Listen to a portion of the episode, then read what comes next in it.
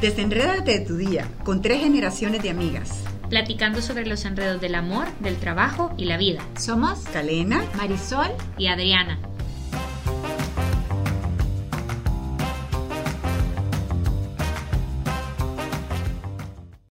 ¿Mis propósitos han sido un fracaso? ¿Se vale plantearse ser perfecto? ¿Puedo copiar los propósitos de los demás? Y en el podcast de hoy, ¿cómo vas con los propósitos del año? Quédate con nosotros porque vas a escuchar una metodología maravillosa para retomar esos propósitos que según los expertos el 19 de enero abandonamos. A ver, No, ¿quién de ustedes ya abandonó? Angustia, angustia me dio eso, pensarlo porque es verdad. Y entonces es bonito replantearse qué voy a hacer ahorita, que estoy en febrero, que a esta altura ya ni me acuerdo dónde lo escribí. Culpable, yo abandoné mis propósitos, pero es que ni siquiera eh, lo abandoné, ni lo empecé, que es lo peor. Y da pena, o sea, la verdad es que sí da pena porque eh, obviamente uno busca empezar este nuevo año con nuevas eh, eh, con nuevas metas, con ser una mejor versión, con, con Uno lograr- busca año nuevo, vida nueva. Claro, que yo te voy a decir una cosa, es una existe. tontera. Porque del 31 de diciembre al 1 de enero diferencia no hay, son los cohetes. Pero en realidad, pero para mí eso en cierto punto es, es bien motivador. ¿Por qué? Porque significa que yo, si no es 1 de enero, no puedo decir, ok, ni modo, ahí nos vemos en el El otro 2024. año. Y, y hay gente que es así. Yo tengo una compañera de trabajo que dice, es que si no es lunes yo no, no empiezo nada. Y yo, niña, ¿y por qué? Es que no puedo empezar algún martes. Entonces yo digo, qué tontera. O sea, te vas a esperar una semana por no hacer algo el día siguiente de lo que lo podés hacer. Y yo creo que con los propósitos aplica la misma historia. Bueno, eh, según en, en Oriente, en Asia, está resultando que hace poco es el año nuevo chino. El año nuevo eh, en Asia, o sea O que, sea que propósitos los vamos a lo empezar como si fuéramos empezar como asiáticos. si fuéramos asiáticos, que por cierto, felicidades a todos los de origen asiático en este país. Así es que pudiéramos comentar esta, eh, replantearnos con estos cuatro pa estos seis pasos. Y el primero sería que volvamos a tomarnos el tiempo, no solo el último del día del año, sino que pasado mañana, tomándonos un vinito, un cafecito, para o ahora. tarde también. Exacto, entonces, pero tienen que ser dos horas para que de verdad sea como un, un tiempo necesario para volver a plantearlos y volverlos a poner en orden. Y yo quiero poner un paréntesis aquí, que para mí es importante decirlo. Porque, y es una de las preguntas, ¿se vale plantearse ser perfecto? Obviamente, eh, o sea, creo que sí, o sea, sí se vale plantearse ser perfecto, pero seamos realistas, perfecto no, no, humano no hay. O sea, o sea, pero- perfeccionismo no, sino Perfeccionismo que buscar no. la calidad de- y excelencia. sí. y retarse, retarse en, aunque sea en lo mínimo, porque también midamos un poco qué significa retarse. Retarse no significa únicamente pasar de un trabajo de mil dólares a uno de 200 mil dólares. No significa pasar de eh, 250 libras a 90. O sea, retarse significa hacer de lo ordinario extraordinario también. O sea, de lo pequeño. Si, si para mí retarme va a ser tomar siete vasos de agua porque ahorita solo tomo dos o, va a ser eh, levantarme ese minuto más temprano eh, no significa que, que mi propósito sea de menos o que tenga que yo buscar un maxi propósito que sea súper espectacular que muchos otros sí lo podrán cumplir y, y- y maravilloso pero no por eso uno tiene que dejar de, de, de verse de menos lo que se ha propuesto para mejorar. En resumen, no es año nuevo, vida nueva, sino año nuevo, lucha nueva. es correcto Pues cliché comencé- pero muy correcto Exactamente. Comenzando con la primera, el primer punto, apartar dos horas para hacer este ejercicio de replanteamiento.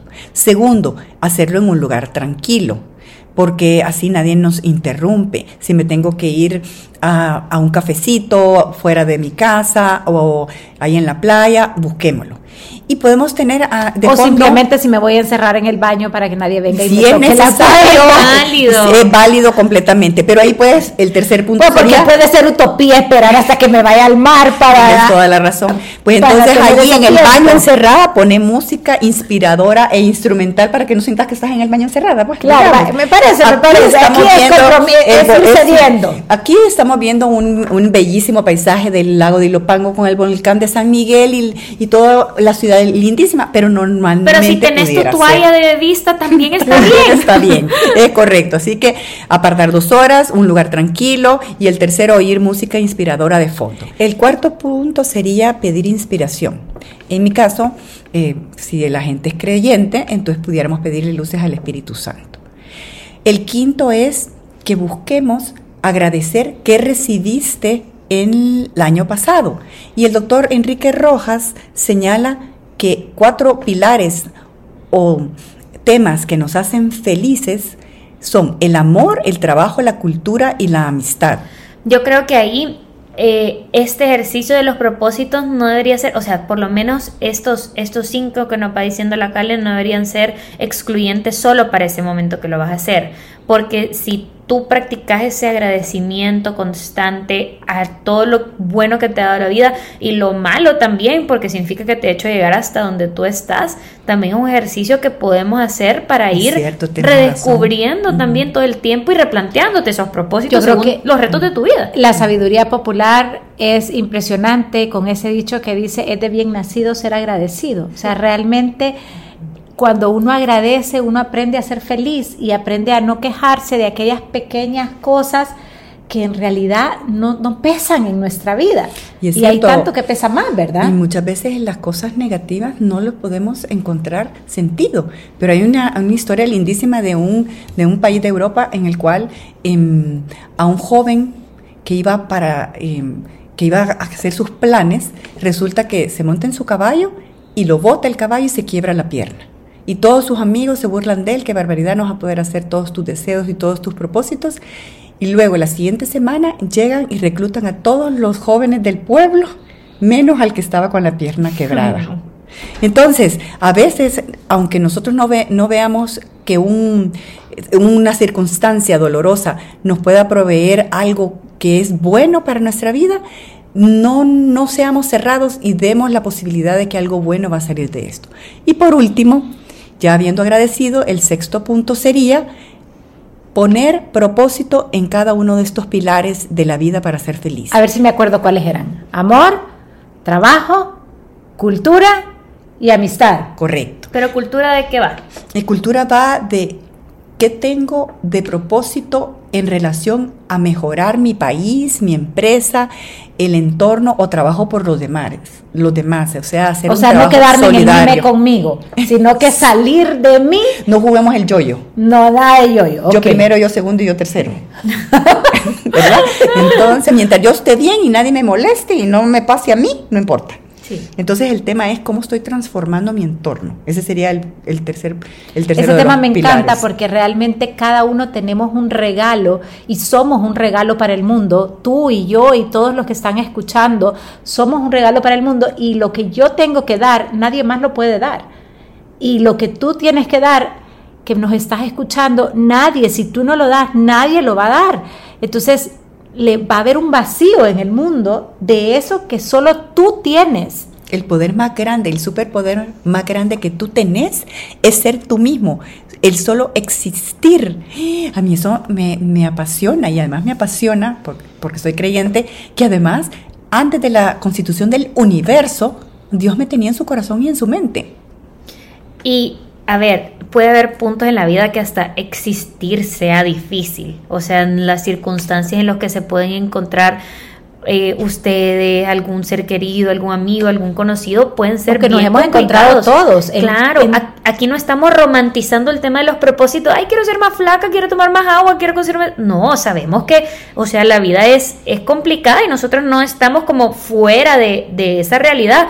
O sea, sí queremos ser empáticos en ese sentido con todos los que nos escuchan y también con nosotros mismos, porque Y mis propósitos no van a ser los Claro, tuyos, no y hay lo- que copiarlos. Así los es. O sea, de nadie. copiar los propósitos para mí son diferentes los que serán la Marisol, lo que será la Calena, porque tenemos vidas distintas, circunstancias dis- distintas, lo que siento- Edades distintas. edades distintas. Juventud acumulada distinta, por favor. No, no querés que te, Sí. que te Yo- señalemos. Yo, yo a mí que me de- no me registren. No, y en ese caso, uno creo que es es es súper valioso también quizás tener esa conversación con tus seres queridos, con tus amigos, con tus conocidos, colegas, qué propósitos te has planteado, a ver si, si yo te puedo apoyar en algo, si podemos hacer algo juntos. Yo creo que también es bonito poder construir eh, una mejor de inversión, pero de, de, de bulto, pues, de tumulto, de, de, de entre varios o sea, como de comunidad, de aldea. De comunidad de aldea. Entonces, eh, mucha empatía también con nosotros mismos, con los demás. Eh, y buscar la originalidad en lo que en lo que cada uno está buscando. Yo quiero escuchar lo que ustedes agradecen. Ya lo agradecieron el 31 de diciembre, pero ahora conversémoslo. ¿Por qué agradece cada una en el amor, en el trabajo, en la cultura y en la amistad? Brevemente. Brevemente. a ver. Vaya, yo agradezco en el amor que Dios me ha regalado el esposo más maravilloso del universo y sus alrededores, un hombre... Oiga, señor, por favor, escuche lo enamorada que está su mujer, a, a pesar de los 25 años. Por los 25 años estoy tan enamorada. A pesar no. Realmente me siento súper agradecida porque mi esposo ha sido de verdad...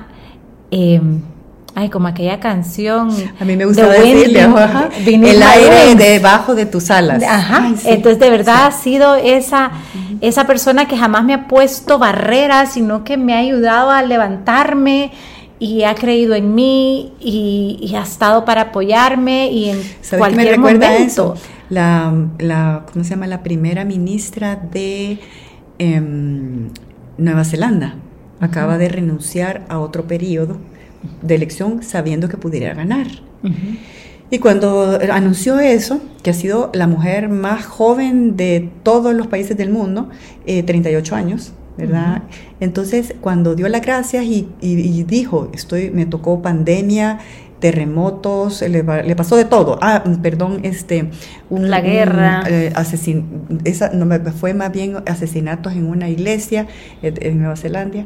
Entonces, este, ella dijo, yo esto no lo hubiera podido lograr, o sea, yo siento que ha sido agotador, dijo, entonces se necesita alguien fresco, pero esto no lo hubiera podido lograr si mi esposo no hubiera sido mi, eh, pues mi colega, mi, mi, mi, la persona que me apoyó y que estuvo siempre al lado mío. Entonces, de verdad los propósitos, eh, it takes two to tango, o sea, realmente necesitamos de la ayuda de los demás, de la familia, de los amigos. Así que es bonito lo que estás planteando, ¿verdad? Bueno, eso en el amor y luego en el trabajo yo agradezco que tengo un equipo tan maravilloso, o sea, de verdad que no Marta María, en anécdota, la Marisol tiene una súper, súper colega que se llama Marta María, pero la Marisol cuando la llama, la, el, el, teléfono está en Open English, entonces está sacando intimidades, entonces hace, hey Siri, call Marta María. Nos matamos de la risa. Fin del paréntesis. Sí, es, que, es correcto. O sea, ya me puse roja, ya no, no sé qué decir. Pues, habla de la cultura que quieres hacer, en la, ¿por qué agradeces el, de lo que has transformado el año pasado? porque estamos aquí, porque estamos trabajando este proyecto, este podcast, porque nos reímos, lloramos, corremos y, y investigamos y trabajamos para que alguien le llegue un mensaje positivo. Empezando por nosotras mismas. Empezando Yo aprendo por, tanto por claro, cada una de ustedes, no eh, se imaginan. Empezando y luego por amistad.